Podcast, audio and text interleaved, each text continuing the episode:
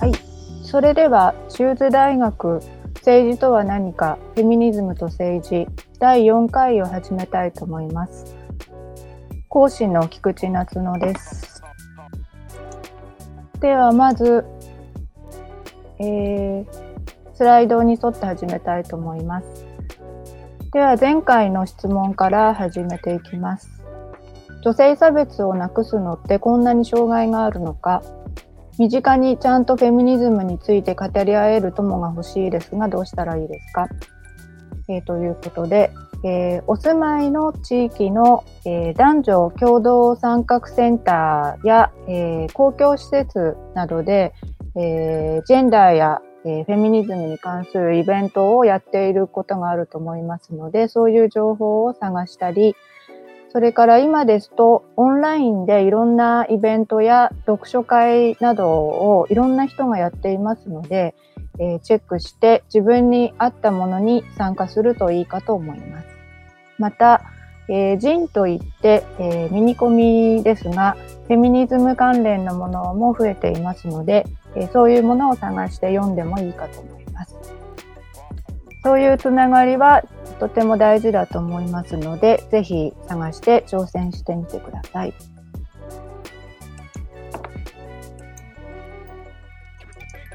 では今回は99%のためのフェミニズムを取り上げます。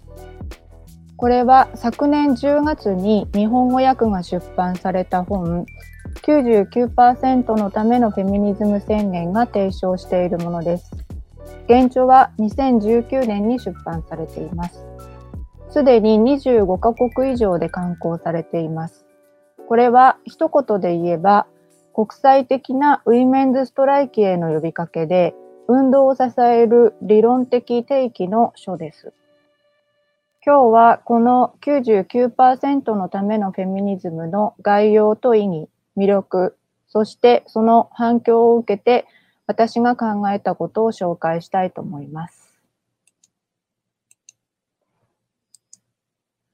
ではまず3人の著者を紹介します。日本で最も有名なのはナンシー・フレイザーというアメリカの政治哲学者です。世界的に著名ですが、日本では90年代後半にジュディス・バトラーとの論争で脚光を浴びました。これは再分配と承認論争と呼ばれ、フレイザーが80から90年代当時の学問や運動が文化の面ばかり重視していると批判したことから始まりました。バトラーが反論しますが、フレイザーはさらに経済的な再分配の政治と文化的な承認の政治を共に考えることが必要だと論じました。この論争は社会科学の根本に関わるもので広く注目されました。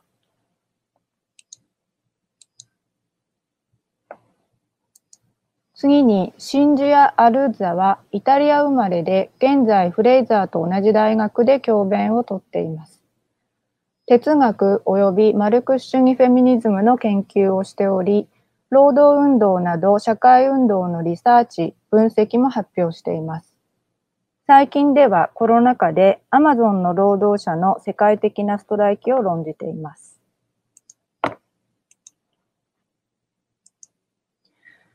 最後にティティ・バタチャーリャはインド生まれで、現在アメリカ・インディアナ州の大学で教えています。南アジア史マルクス主義研究で本書の要となる社会的再生産論が専門です。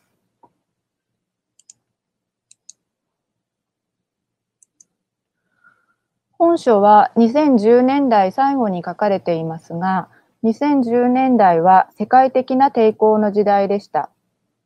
90年代から2000年代にかけて、世界各国で新自由主義が猛威を振るった上、2008年にはリーマンショックが起きました。この金融危機の後、各政府は締め付けを強化し、世界中で抵抗の動きが広がります。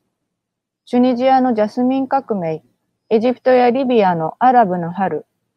アメリカ・ニューヨークから広がったオキュパイ運動は、1%の富裕層と99%の私たちの格差を解消することを求めました。2016年にはポーランドでポピュリズム政権による中絶禁止に反対する大規模な女性たちのストライキが起き、ウィメンズストライキが世界中に拡大しました。このようにネオリベラリズムの支配に対する世界的な抵抗の波が続いたのです。さらに2017年1月20日にアメリカでトランプ大統領が就任すると、反対する女性やその他の人々が翌日ウィメンズマーチを行い、日本でも大きく報道されました。トランプ大統領の女性差別的な言動にノーが突きつけられたのです。このような中、本書の著者らを含むフェミニストたちが、単なるトランプ個人の問題を超えて世界中の女性たちのストライキに続こうという意味で、ウィメンズマーチを超えて、3月8日にウィメンズストライキを呼びかけました。これはアメリカだけではなく国際的に広がっています。ちなみに日本でも2009年に政権交代が起きましたが、これもこの世界的な波の一つに数えることができます。ただし、2011年3月11日の東日本大震災、原発事故により失敗してしまいます。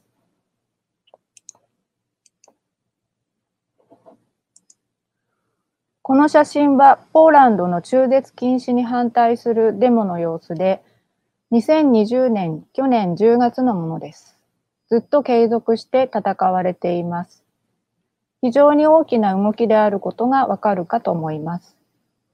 コロナ禍の中でも女性たちは街頭に出て抗議の意を示しています。日本のマスメディアはなかなかこういう抵抗の動きを報道しませんので、できるだけアンテナを張る必要があると思います。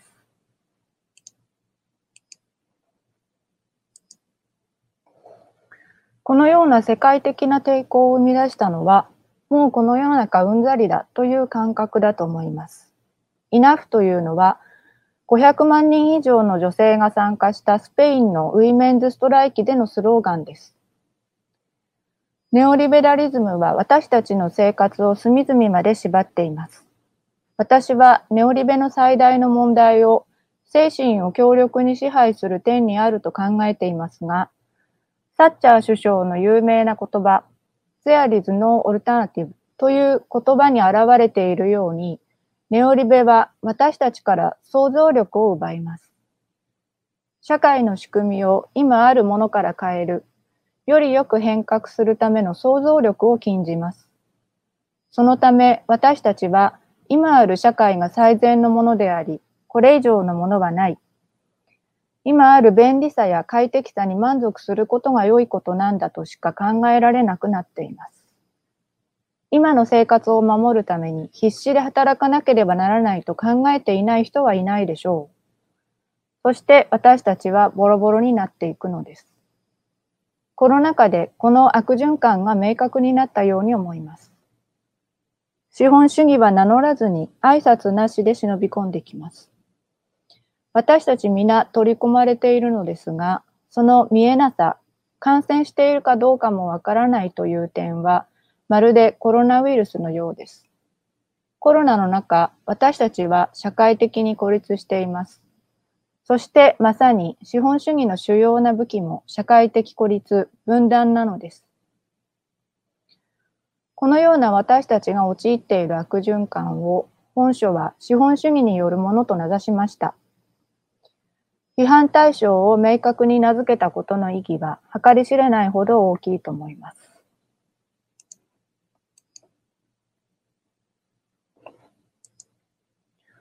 本書はフェミニズムの本ですが、フェミニズム批判から始まります。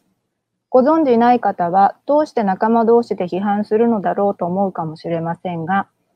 ネオリベラリズムの下でフェミニズムも変質しています。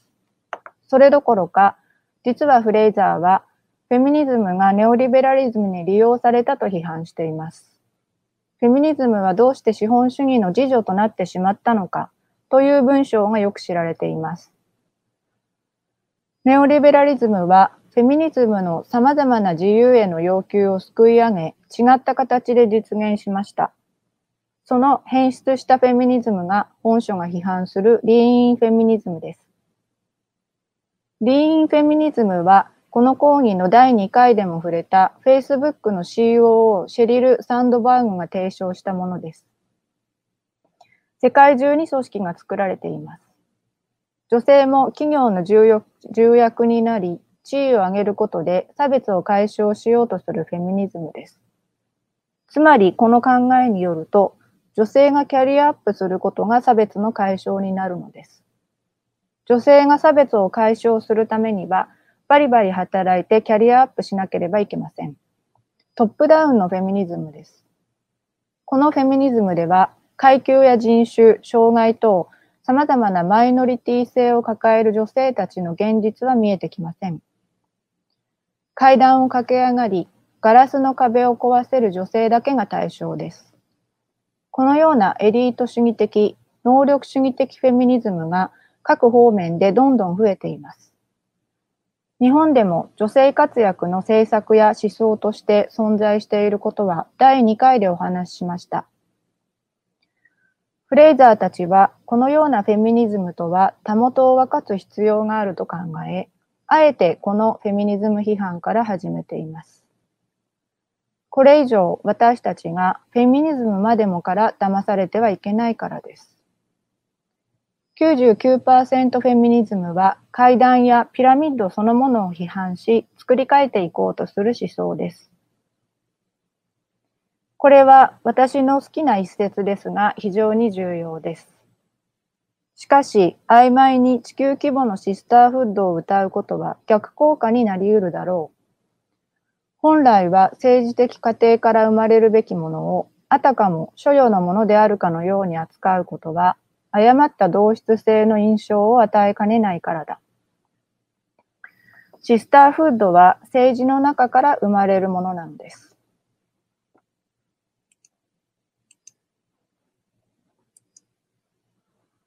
では、この本の主な主張を見ていきます。現在、至るところで危機が叫ばれています。世界中で異常気象、環境破壊、大規模災害が続いていて、生態系の危機とすら言われています。また、移民差別やナショナリズムを煽る独裁的政治家が進出する政治的危機も懸念されています。著者たちはこれを資本主義の本質的な危機と捉えています。すでに2007年にはリーマンショックに始まる世界金融危機が起き、経済的危機が言われたのですが、本書はそれだけでなく社会全体の危機にあると考えています。フレイザーはこれをケアの危機と呼んでいます。ケアとは生命や人間の維持、生存に必要な活動を指していて、家事、育児、介護から教育、医療、福祉まで含んでいます。コロナで特に逼迫しているのがこのケア領域です。ネオリベラリズムでこれらの領域はずっと支援を減らされ弱体化していました。そして問題はこの危機の認識が共有されないことです。一部の人々が危機感を深める一方で、他方のマジョリティは気づいていないように見えます。この原因の一つは、第一に資本主義信奉論というべきもので、世の中は上に任せていれば自然に進歩して成長していくはずだという神話で、社会に広く薄く存在しています。第2にトランプに代表される右派ポピュリズムです。世の中が悪くなったのはグローバル化のせいなので、国境を閉じて昔に帰れば生活は良くなるという考えです。これは過不調性やレイシズムと結びついています。第3がフレイザーの言う進歩的なネオリベラリズムで、実はこれが一番批判が難しいのです。これは一見リベラルに見えるけれども、結局はネオリベラルな動きを推進する立場で、アメリカの政治を見るとよくわかります。去年の大統領選でトランプが退任し、バイデン大統領が生まれたわけですが、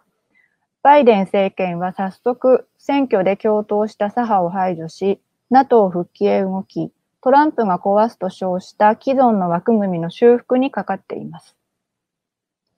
そもそもアメリカでは貧困や排除など共和党対民主党の枠組みでは救えない構造的な問題が拡大していて、その選択肢のない状況に対して若い世代のオキュパイ運動が声を上げたのです。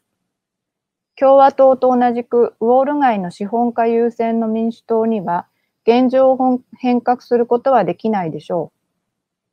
そしてこの限界を見えなくしているのがカマラ・ハリス副大統領が体現しているリーンフェミニズムです。カマラは有色の女性であることを最大限アピールして支持されていますが、このようにマイノリティも頑張れば上に登れるという幻想を抱かせるのも進歩的なネオリベラリズムの重要な特徴です。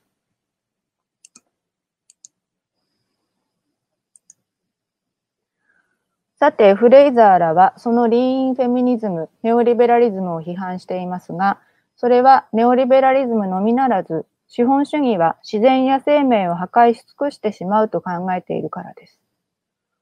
資本主義は自然や生命を収奪し、そこから利潤を生み出し、余計なものを放置して廃棄しようとします。使える分だけ使い尽くそうとします。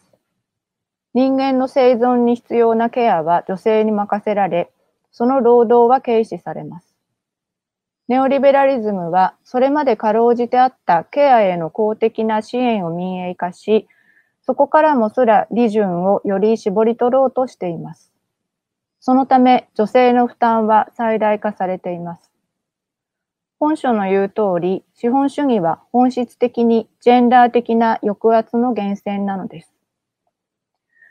この命題は以前から社会主義フェミニズム特に60年代以降のマルクス主義フェミニズムの中で理論化されていました。ただ、マルクス主義フェミニズムは一元論と二元論の論争を中心としました。二元論は資本性と家父長性を別々のものとみなす立場を取り、統一的に把握する立場を一元論と呼び批判しました。例えば、日本で最も有名なフェミニストとされている上野千鶴子氏は、90年の家父長制と資本制で二元論の立場から海外の議論を紹介しています。この二元論はフェミニズムの独自性を強調するためのものでもありますが、性差別と資本主義の結びつきを軽く見るものでもあり、論理的に言えば過不調性のない資本主義もあり得ると考えることになります。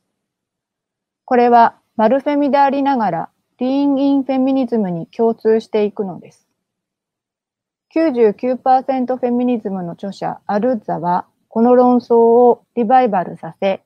二元論を批判して一元論の妥当性を論じていますが、この理論の歴史は非常に重要です。そして本書の意義は、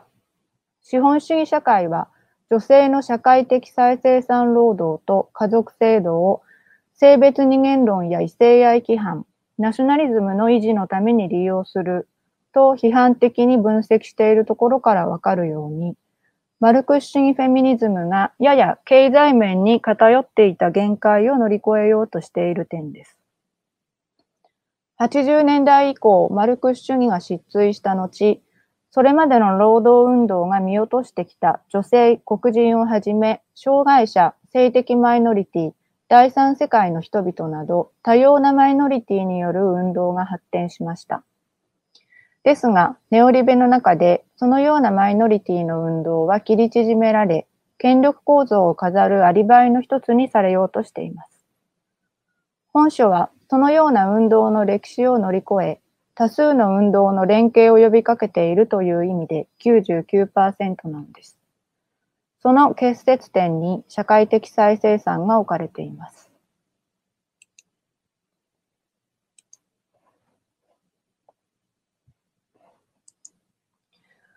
次に本書はセクシャリティについてどのように書いているか見てみます。実は現在、セクシャリティについても一見自由なリベラリズムと保守的な復古主義の対立が起きています。日本のようないわゆる先進国では、性について自由、自由主義的な価値観が広がり、誰でもいつでも自由な性を享受できると思われています。前回も触れましたが、結婚も出産も自由、お金を出せば優秀な子供が手に入り、安全な技術が利用できるように見えています。ですが一方で、そのような自由さは一部の特権層のものであり、誰もが特権を得るべく努力すべきだという圧力があります。婚活に勤しみ、妊活にお金を出すことが普通になり、さらに政府は女性手帳を少女に配って圧力をかけ、一部の政治家は国民は生産性のために子育てと仕事を頑張れと葉っぱをかけています。頑張れないリスクは自己責任です。この二重の圧力の間で女性とセクシャルマイノリティは翻弄されているのです。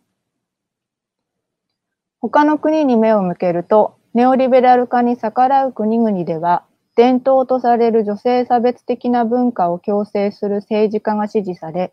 その一端がトランプのミソジニーであり、ロシアの LGBT 弾圧、ポーランドの中絶の禁止強化の政策です。どの国でも女性と性的マイノリティをめぐる政治が争われ、見せかけの対立が提示されています。本書はこの対立を拒否し、この見せかけの対立を作り出している資本主義の構造そのものに目を向けることを提唱しています。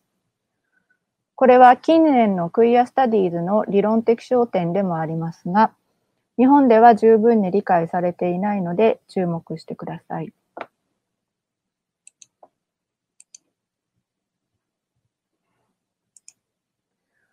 次に本書がレイシズムや植民地主義をどのように捉えているか見ていきます。本書の中で資本主義は人種主義的、植民地主義的な暴力から生まれたと書かれています。この写真はウィメンズストライキの呼びかけ人の一人である黒人のレズビアンフェミニスト、バーバラ・スミスですが、彼女は人種主義は個人の意識から生まれるのではなく、資本主義の制度的発展により個人に根付いていくと言っています。レイシズムは白人が黒人と初めて出会って、あいつは肌の色が違う、差別しようと呼びかけたから始まったのではないと強調しています。レイシズムは資本主義成立の中で経済的根拠を持って構造的に生まれたのです。逆に言えば、資本主義はレイシズムや植民地主義なしには成立しないのです。しかし本書が述べているように、フェミニズムの主流はこの構造を見抜けませんでした。それどころか、歴史的に黒人や有色の人々を差別し、排除することもありました。現在起きている問題として分かりやすい例がグローバルケアチェインです。リーンフェミニズムは女性のキャリアアップを提唱しますが、女性が賃労働で家事ができなくなった分をお金で有職の女性や貧困層の女性を雇うことで解決しようとするアメリカの現実があります。メイドの彼女たちは不安定な立場で働かざるを得ず、自分たち自身の子供を出身国において親族などにケアしてもらうという国際的なケアの移動が出来上がっているというフェミニズムの難問です。本書が言うように、リーンフェミニストが破ったガラスの天井のかけらを、大概の場合、マイノリティの女性が片付けるのです。ガラスの破片は危険です。困難であろうとも、私たちは別の方法を探る必要があります。さらに、この問題はフェミニズムにとって大きな難問を呼びます。本書の発表後、コロナ禍でブラックライブズマターが拡大します。警察による黒人への暴力に反対する BLM は、警察や監獄、入管システムの廃止を主張しています。これらの機関は本質的に差別的だからです。ですがこれはフェミニズムの主流の主張とぶつかります。MeToo はじめ性暴力やセクハラに反対するフェミニズムは警察や司法に処罰を求めているからです。本書はそのような東国フェミニズムでは最終的な解決にならないとしていますが、非常にラディカルな論点です。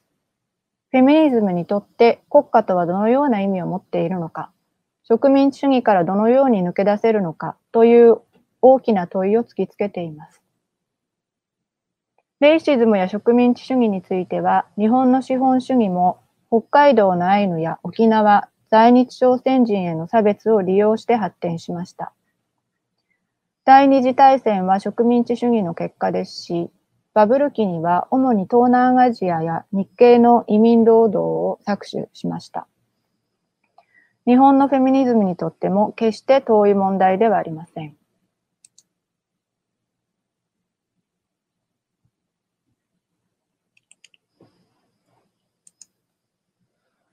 最後にあまり詳しく論じられていないのですが、資本主義と女性の関係を企業世界に加えて戦争軍事からも批判していることを付け加えておきます。親を殺すようドローンに命令するリーンフェミニストという表現がありますが、実はフェミニズムと戦争は深い関係があります。2001年9月11日、いわゆるアメリカ同時多発テロが起きて、ブッシュ政権のアフガニスタン攻撃、対テロ戦争が始まりますが、その対テロ戦争は女性解放のレトリックで正当化されました。女性差別的なイスラムの敵から女性たちを救えという主張です。ですが、もちろん戦争で犠牲になるのは女性と子供です。この問題は当時フェミニズム内で議論があり、女性兵士をどのように考えるかということも議論を呼びました。その後、女性の軍隊参加はどんどん進み、米軍では2015年、女性の戦闘任務参加が全面的に解禁されています。これは軍隊における男女平等と呼ばれていて、軍隊や戦争の本質についてのフェミニズムの議論はなかったことにされています。フェミニズムが戦争政策に利用されているのです。さらに移民差別、イスラムフォビアを抱えるヨーロッパでは、フェモナショナリズムという現象も指摘されています。代表的なのはフランスの極右政党のマリーヌ・ルペンで、女性解放の名のもとに移民排除を求めています。これは日本でも決して対岸の火事ではなく、保守政治家の一部は近年、女性運動やフェミニズムへ接近しています。表面的な女性に優しい態度に惑わされず、政治の本質を見抜くことが必要とされる時代になっています。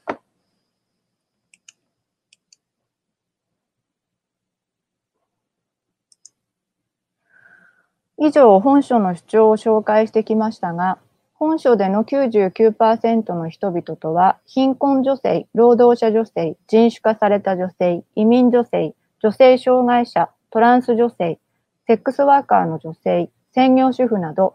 あらゆる立場の女性たち、そして女性以外の人々を意味しています。これが100%ではないところに緊張感があり、政治的に共有され、開かれていくことを待っています。本書は日本でも大きな反響を呼んでいますが、私の見た限り、内容は良いけど、明日から何をしたら良いかわからないという疑問を多く耳にします。おそらくこれはあまりに多くの人々が抱いている無力感から来ているのかもしれません。思想家のマーク・フィッシャーは、資本主義の終わりより世界の終わりを想像する方がたやすいという言葉をなくして、残して亡くなりました。資本主義は全てを取り込んで拡張していきます。私を含め皆、抵抗という選択肢など見当たらないと思っています。ですが、例えば私は本書に出会い、多くの人たちに読んでいただけて希望を感じています。また、例えば、アルーザがリサーチしているアマゾンでは、運送労働者たちが経営層はコロナで莫大な収益を得ているにもかかわらず、現場の労働者たちにほとんど還元せず、また感染対策を怠って現場を危険にさらしていることに怒り、ずっとストライキ運動を続けていて、一定の情報を引き出しています。日本ではあまり報道されないのですが、このような動きを知るだけでもエンパワーされるのではないでしょうか。資本主義がどのように展開しようとも社会的再生産領域は必ず残り、女性や移民などのマイノリティが割り当てられる構造は変わらないでしょう。したがって99%のためのフェミニズムは常に求められます。